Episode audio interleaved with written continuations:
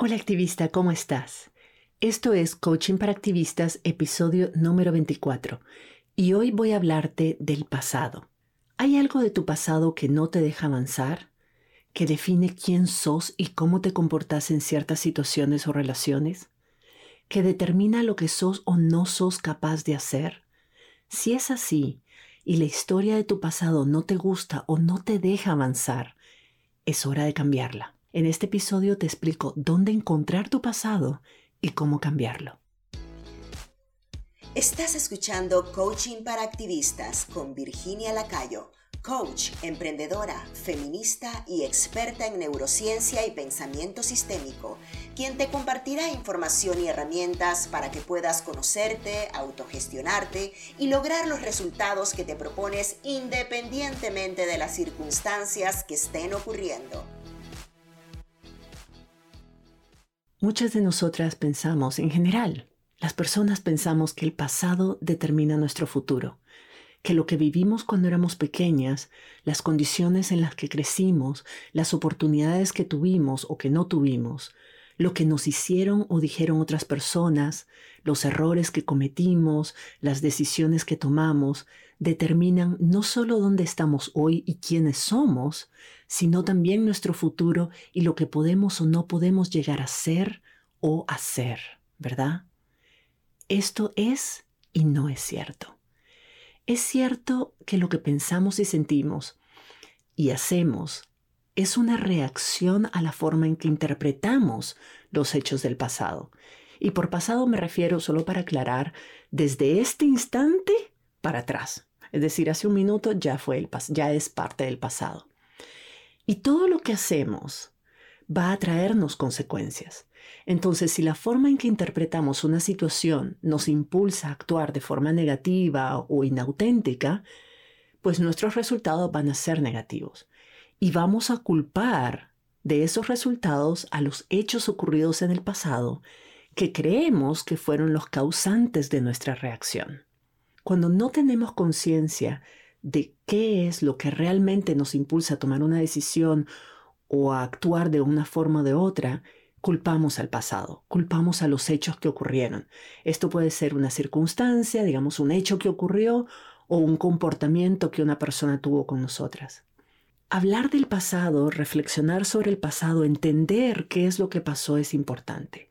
La terapia en este sentido es súper valiosa porque nos ayuda a analizar ese pasado y entenderlo, a saber qué ocurrió realmente, a separar los hechos de nuestras interpretaciones de esos hechos y entender por qué reaccionamos de esa forma y por qué nos sigue afectando. Con el coaching hacemos lo mismo, pero nos quedamos menos tiempo analizando el pasado y nos enfocamos más en ver qué vamos a hacer con esa información cómo vamos a movernos hacia el futuro, qué vamos a usar de esa información sobre el pasado para avanzar a donde queremos llegar. Algunas terapias son también así. Algunas terapeutas combinan distintas metodologías, distintas escuelas, distintos enfoques y entonces, se, aparte de analizar tu pasado, te ayudan a moverte hacia el futuro. Pero desde mi, desde mi perspectiva, una de las cosas que a mí no me funcionaba de la terapia, por lo menos en mi experiencia personal, y sobre todo terapias que se enfocan en el psicoanálisis, es que se concentran sobre todo en entender el pasado, no en cambiarlo. Una persona, te voy a poner un ejemplo, una persona cercana a mí fue diagnosticada con síndrome de estrés postraumático y pasó 15 años viendo a varias terapeutas y a varios terapeutas, casi todos ellos psicoanalistas, y cada vez que cambiaba de terapeuta volvía a contar la historia. Y esa historia se la conocía de pies a cabeza, ya no había ninguna pregunta que no hubiera respondido antes. Las terapias sí lo ayudaron un montón a entender lo que pasó y a reconciliarse con ese pasado, pero no la dejaban avanzar. La historia que se contaba era siempre la misma, la de una persona que había sido víctima y que había sufrido algo horrible e injusto, y desde esa narrativa, sin cambiarla, pues tuvo comportamientos autodestructivos y lastimó a muchas personas que, que la eran, eran importantes para ella. Entonces, discutir sobre mi pasado con alguien más sobre todo con una persona calificada como una terapeuta, es súper útil y es súper valioso. Pero entender mi pasado no es suficiente, por lo menos no para mí. Yo quiero entender mi pasado para poder cambiarlo, no para quedarme ahí, no para simplemente aceptarlo. En mi opinión personal, más que buscar ayuda, lo importante es saber por qué y para qué la estás buscando. ¿Qué vas a hacer con esa información cuando la entendas, cuando la encontres? Muchas personas han venido a mí, me han buscado porque quieren superar su pasado. Pero en el fondo, lo que quieren es que yo les confirme que la vida no es justa, que su vida está arruinada por eso que les pasó, que las marcó para siempre, que no hay nada que se pueda hacer y, me, y, esperan que yo empatice con su sentimiento, con el sentimiento que ellas ya tienen de lástima hacia sí mismas. Y yo no puedo hacer eso. No solo a nivel personal, no, no me nace, pero además a nivel ético como coach no puedo hacer eso, porque les estaría haciendo un gran daño si les diera la razón. Y si yo les confirmara de que en efecto son víctimas y que merecen lástima y que ni modo, que así es y que la vida se vino aquí a sufrir. Ahora, no digo que no hayan cosas horribles que le sucedan a muchas personas. No digo que esos hechos no sean injustos o traumáticos. No digo que sea fácil recuperarse de alguno de esos traumas. Por supuesto que no, no es eso lo que estoy diciendo. Pero no es lo mismo haber sido sujeta de un acto de violencia o injusticia que considerarse a sí mismas, que ponerse la etiqueta y vivir con la etiqueta de víctimas. Lo que yo estoy diciendo, y tal vez es porque, bueno, ya me conocéis, yo soy muy pragmática con estos temas, es que de nada nos sirve contarnos esa historia de víctimas una y otra y otra vez, donde la vida es cruel y nosotras tenemos un karma que nos hizo algo, que nos, que nos, pasa, que nos pasara algo y que arruinara para siempre nuestras vidas y que no hay nada que hacer y entonces, pobrecita yo, por eso estoy así. Hay muchas personas, desafortunadamente hay muchas personas que se quedan viviendo en ese pasado y al hacerlo simplemente dejan de vivir. Los traumas son reales y los traumas hay que abordarlos, hay que entenderlos, hay que perdonarlos, hay que devolverle la responsabilidad a quien le corresponde y después hay que superarlos. Eso que ocurrió es parte de la historia, es parte de tu historia, pero no es toda tu historia. Todas merecemos y tenemos el poder de cambiar la narrativa de nuestro pasado, la forma en la que lo hemos interpretado, el significado que le hemos dado para entonces poder ser todo lo que podemos ser a partir de ahora. Si vos sos una persona que lucha con su pasado, ya sea su pasado inmediato porque acaba de pasar algo ayer o, o incluso algo traumático hace poco, o un pasado en términos de tu infancia, es muy importante que sepas que puedes cambiarlo, que puedes dejarlo ir y que puedes convertirlo en algo que te sirva para el futuro que querés tener, el increíble futuro que podés tener. Y la razón por la que te digo que tenés el poder de cambiar tu pasado, es decir, no es que podés cambiar lo que ocurrió, los hechos en sí, pero sí podés cambiar lo que significa para vos y la forma en que todavía te afecta. Y te lo digo porque tu pasado, tal cual, esos hechos, eso que ocurrió, ya no existe. Lo que pasó antes no está pasando ahora. El único lugar donde tu pasado sigue existiendo es en tu mente. El pasado ya pasó y el futuro solo existe en tu imaginación. Todo lo que tienes ahorita, en este instante, es tu presente. Es este momento en el que me estás escuchando. Eso es todo lo que tenemos. Podés estar pensando en tu pasado, puedes estar pensando una y otra y otra vez, pero eso que estás pensando no es tu pasado. Esos son solo tus pensamientos sobre ese pasado. Entonces la única forma en que tu pasado puede lastimarte en este momento, cuando estás ahí en tu cuarto, en tu vehículo, en tu casa, escuchando este podcast, la única forma en que ese pasado puede lastimarte es si pensás en él y te decís cosas horribles sobre vos misma en base a eso que ocurrió. Pero tu pasado, como tal, no existe más. Si yo te pregunto sobre tu pasado, lo que me vas a contar es una historia sobre tu pasado. Es lo que te acordás de lo que pasó y el significado que le das a esos hechos. Es más, cada vez que pensás en tu pasado, no estás pensando en pensamientos viejos, no estás simplemente recordando los hechos como si fueran fotos estáticas que ves una y otra vez. Cada pensamiento que tenemos es nuevo. Cada pensamiento es producido en el instante en que se produce. Es algo que estamos produciendo en este momento y que interpretamos de una forma distinta en distintas etapas de nuestra vida. Entonces, los recuerdos, lo que llamamos recuerdos, no es algo que se grabó en un momento y se mantiene igualito, igualito con el paso del tiempo. Vos, probablemente, si yo te hubiera preguntado cuando tenía cinco años que me contaras cómo fue la última Navidad, me contarías una historia. Si yo te pregunto hoy cómo fue la Navidad de cuando tenía cinco años, me vas a contar la misma, la misma situación, digamos, la misma reunión familiar, con otras palabras, desde otra perspectiva, desde la perspectiva de adulta. Entonces, ¿son esos recuerdos? Si fueran, si fueran lo que pensamos de los recuerdos que son estáticos, me contarías la misma historia que me hubieras contado cuando tenía cinco años. Mi hermano y yo, por ejemplo, somos casi, casi de la misma edad. Los dos tuvimos, tuvimos la misma infancia, los dos vivimos muchas experiencias bonitas y otras horribles cuando éramos pequeños. Pero si nos preguntas por separado sobre esas experiencias, pareciera, y no te estoy exagerando, pareciera que hubiéramos vivido en familias distintas y en épocas distintas. Nuestras historias no tienen nada en común y sin embargo fueron las mismas historias. ¿Cómo así? O sea, al final, ¿cuál de los dos está diciendo la verdad?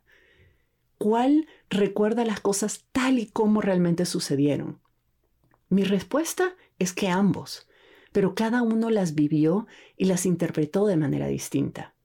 Es más, si hoy nos preguntás sobre esas mismas historias, probablemente las recordamos también de forma distinta.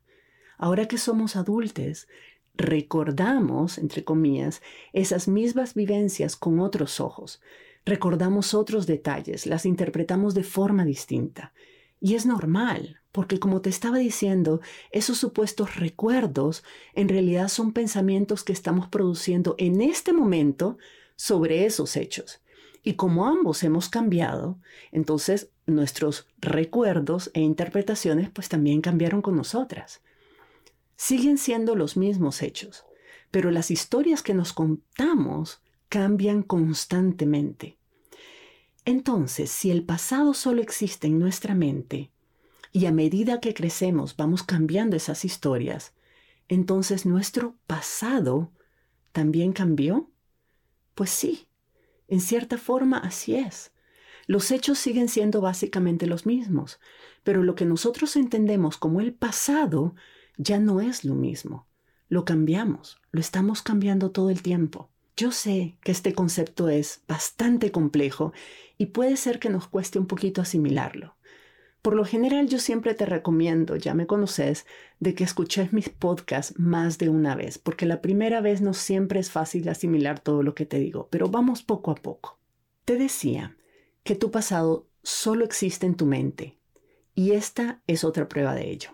Digamos que estás sufriendo por algo que te ocurrió cuando eras pequeña y que eso ha determinado la forma en que te ves a vos misma, las decisiones que tomas, el trabajo que haces, el tipo de relaciones que tenés.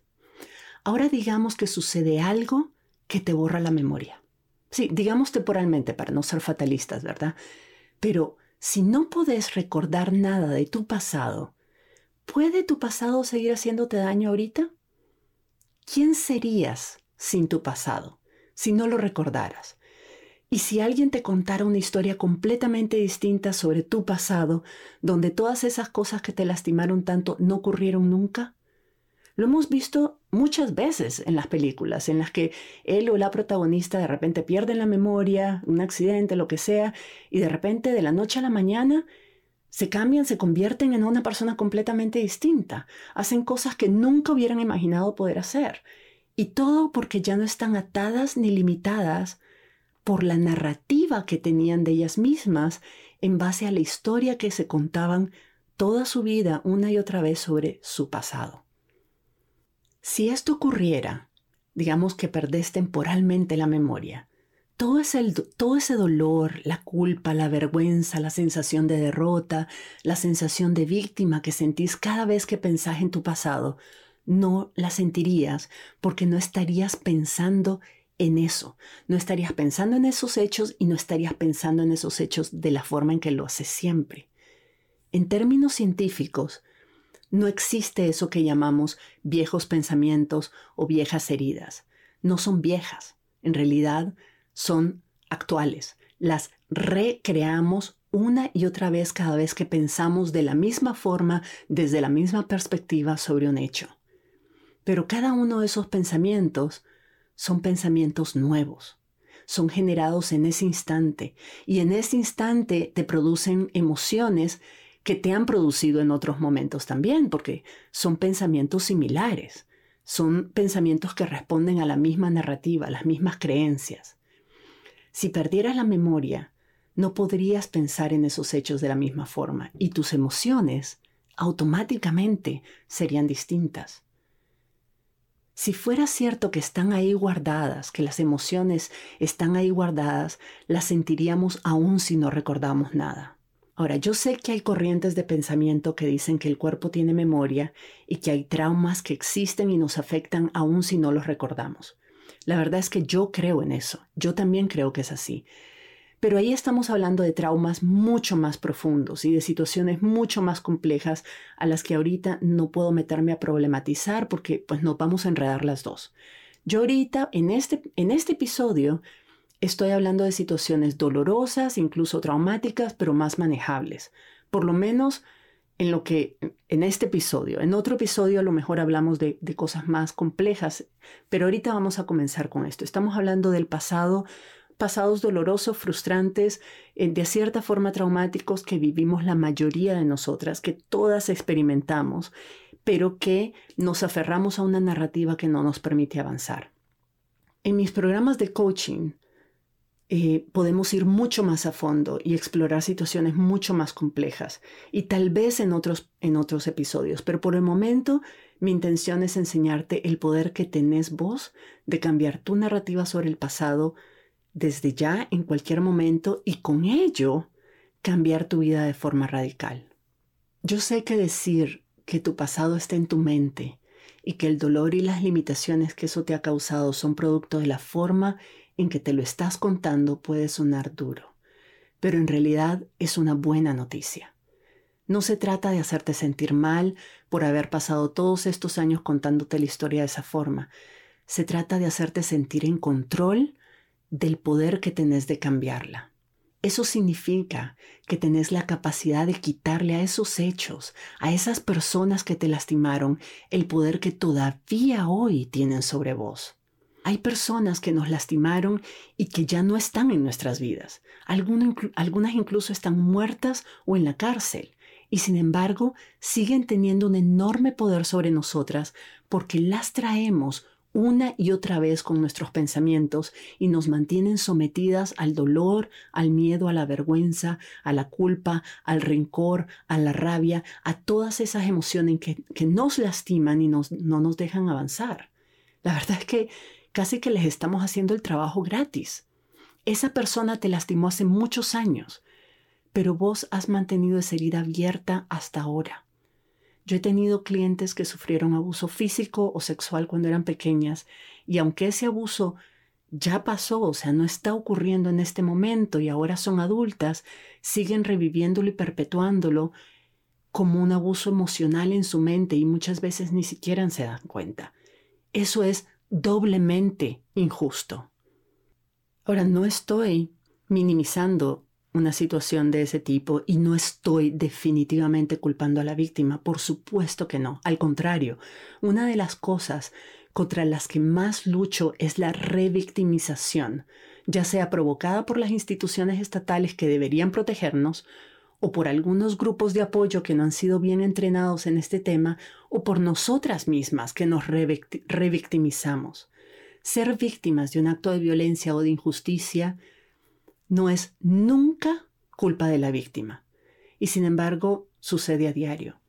Entonces lo menos que podemos hacer es ayudar a esa persona a entender y a superar ese trauma y sobre todo a evitar la revictimización, ya sea evitar revictimizarla, pero también e-, evitar que ella se revictimice por sí misma por muchos años más. La gran noticia es que tenés la capacidad de cambiar cómo pensás sobre tu pasado y de esa forma cambiar cómo te sentís al respecto. La única forma en que tu pasado te define hoy está basado en la forma en que decidís pensar sobre él. A ver si logro explicarme mejor. Te voy a contar dos historias diferentes que ocurrieron en Nicaragua en los años 80 durante la guerra contra la Contra.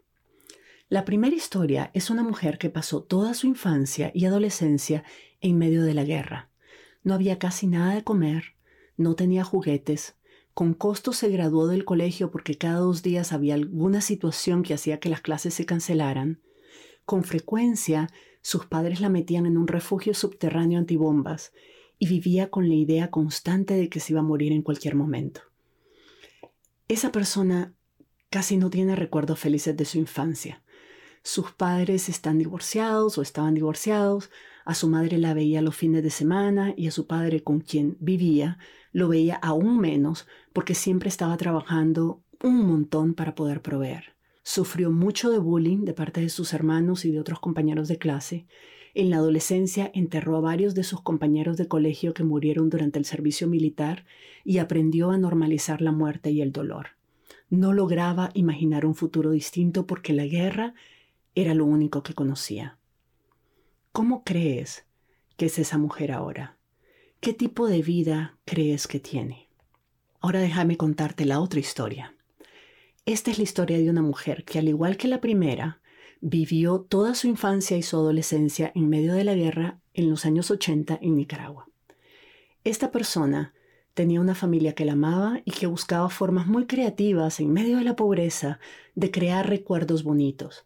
Su madre una vez le dio vuelta a una mesa de, de tabla de madera que usaban para comer y la convirtió en un árbol de Navidad decorándola con tiras de papel de colores para que ella pudiera celebrar la Navidad de una forma festiva.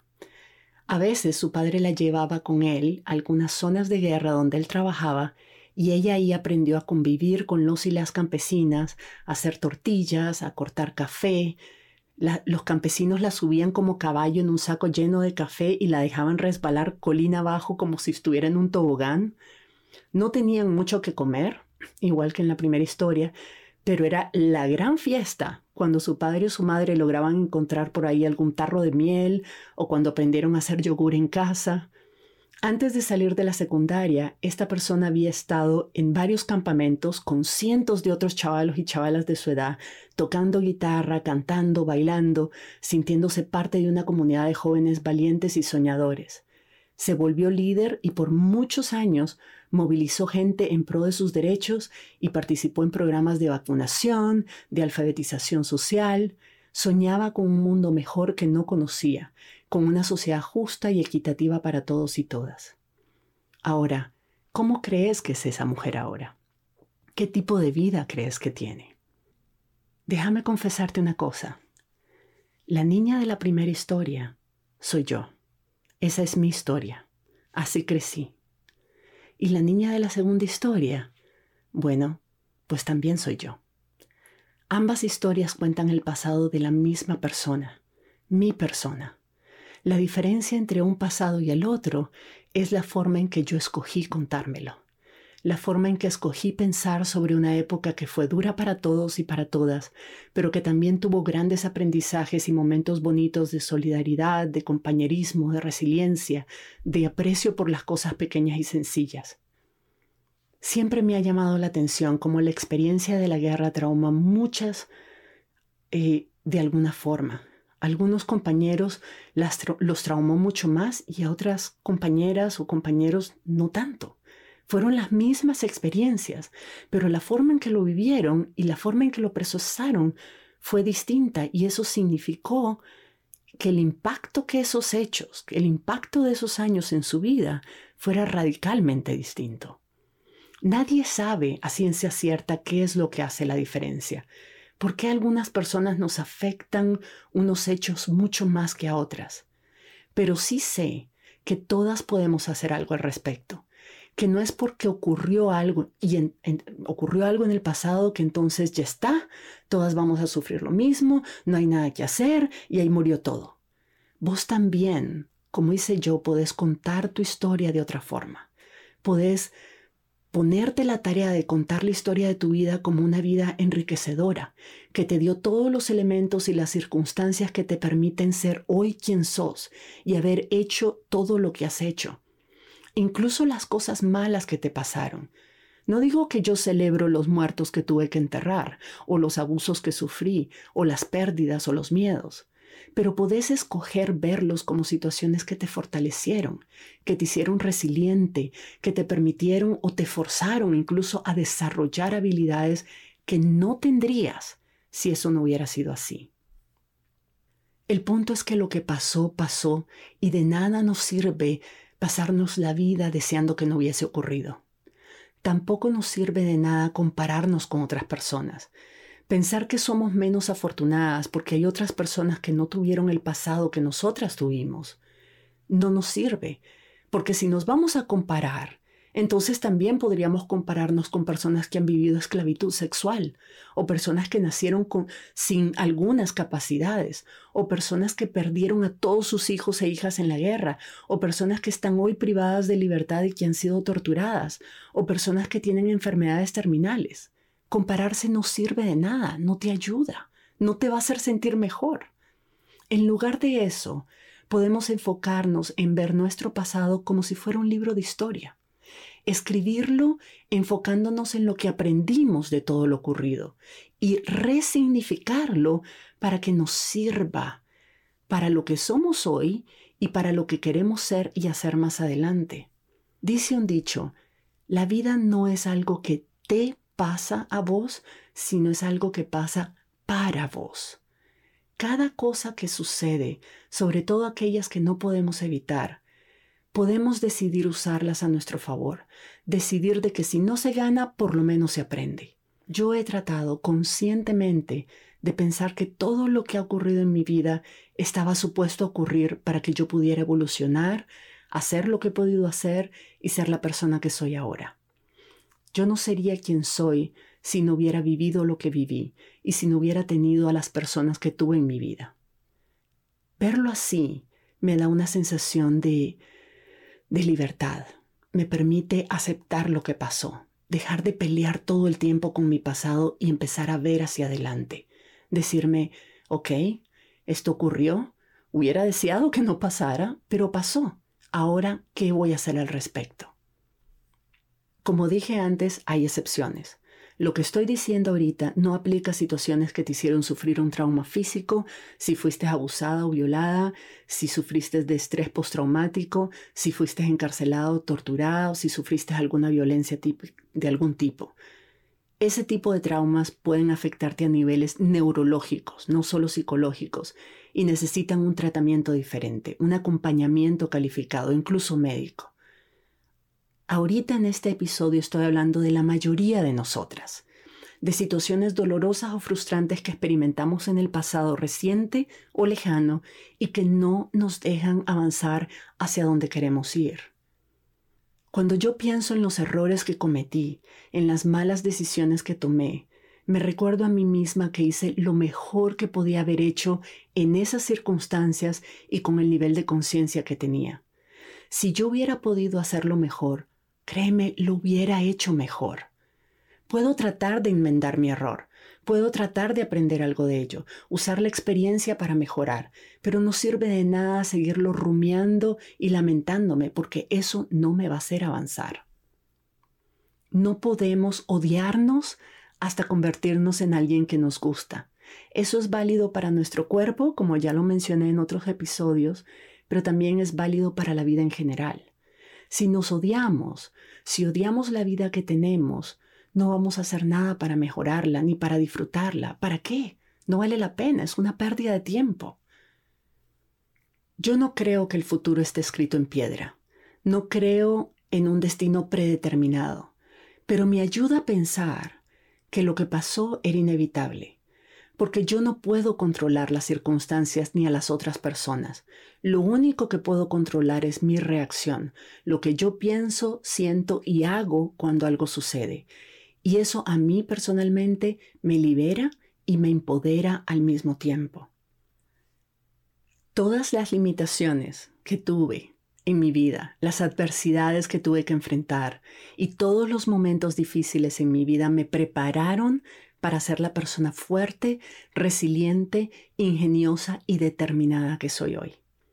Si todo me hubiera salido fácil y todo hubiera sido así bonito, color de rosa, francamente viviría con miedo. Viviría con miedo a todo, viviría con miedo a perder todos esos privilegios, todas esas, e, esas zonas seguras y cómodas.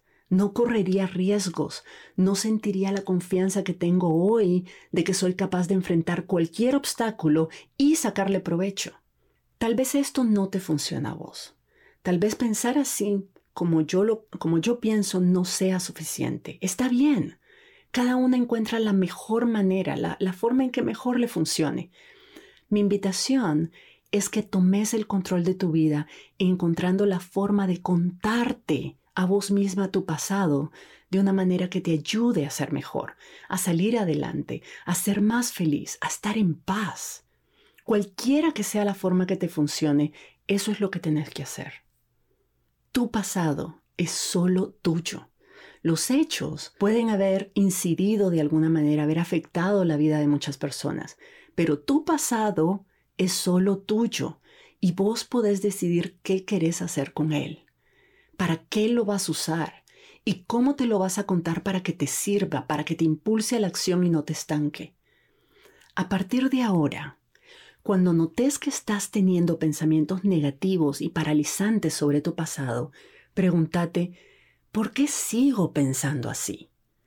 Puede ser que tu cerebro crea que si te recuerda esas historias y te provoca dolor y miedo así al recordarla, va a evitar que vuelvan a suceder, pero no es cierto. Tus pensamientos negativos sobre el pasado son solo mecanismos de defensa de tu cerebro que intenta protegerte, pero no funcionan. Al contrario, te limitan y te mantienen en un estado de sufrimiento totalmente innecesario. Te pregunto yo, ¿Cómo quisieras vos pensar sobre tu pasado? ¿Qué de tu pasado querés llevarte a tu futuro? Porque tu futuro es también tu propiedad. Por el momento, y siempre va a ser así, cada momento, lo volveré a repetir, tu futuro solo existe en tu imaginación. Y tu imaginación va a estar limitada por lo que crees que es posible. Y muchas veces usamos el pasado como única referencia de lo posible. De esto te voy a hablar también en otro episodio, pero por ahora te invito a armar tu cajita de pinceles, los pinceles con los que querés dibujar tu futuro y meter ahí solamente los colores que te gusten y que querés usar. Pensa en pensamientos que te sirvan. Los que no te sirvan, pues los que te provoquen dolor o miedo o inseguridad o angustia, pues cambialos, déjalos, soltalos. Contate la historia de otra forma para que esos recuerdos, o lo que creemos que son recuerdos, ya no te lastimen. Te invito a hacer este ejercicio. En una hoja de papel, contá la historia de tu vida tal y como te la estás contando ahora, con todo lo negativo que querrás sacar, ponelo todo por escrito. Después de eso, déjala descansar un día, un par de días y léela para darte cuenta de que es solo una historia escrita en un papel como si fuera una novela dramática. Y luego agarra una página en blanco y volvéla a escribir. Pero esta vez contala como, como quisieras realmente escucharla. Los hechos van a ser los mismos, pero esta vez hace énfasis en lo que esos hechos te permitieron ser o te permitieron hacer las fortalezas, las habilidades, las oportunidades, las experiencias y las relaciones que tuviste y que no hubieran podido ser posibles si esas cosas que pasaron no hubieran pasado. Sé tu propia editora. Revisa cada frase y pregúntate, ¿cómo quiero contar este episodio de mi vida? ¿Cómo puedo describirlo de forma que aporte algo positivo a quien lo lee? es decir, vos por supuesto, y luego léela de nuevo. Podés editar esa historia tantas veces como querrás. Guardala en algún sitio y más adelante, en unos meses, en un año, sacala y vuélvela a leer. Mirá si de pronto hay algo nuevo que le querés cambiar, algo que querés agregar, algo que querés editar y redactar mejor. Así como cada día cambiamos un poco, así como cada día nos hacemos mejores, asimismo cada día nuestro pasado puede cambiar con nosotras. Los hechos van a seguir siendo los mismos. Lo que pasó, pasó y no lo podemos cambiar. Pero la historia que contamos sobre esos hechos sí puede cambiar. Si te animás, escribime a mi correo contándome qué aprendiste de este ejercicio. Me encantará leerte y celebrar con vos tu nuevo pasado. En mi programa de membresía de auto-coaching vamos a trabajar mucho este tema porque es un tema muy importante para todas las personas de mi comunidad. Asegúrate de inscribirte en mi lista de correos en mi sitio web virginialacayo.com para enterarte cuando abra las inscripciones del programa de membresía. Va a ser muy pronto. Te espero por allá y nos escuchamos en la próxima. Si te gustó este episodio, dale like, suscríbete para no perderte el próximo y compártelo con otras activistas, por aquello del buen karma.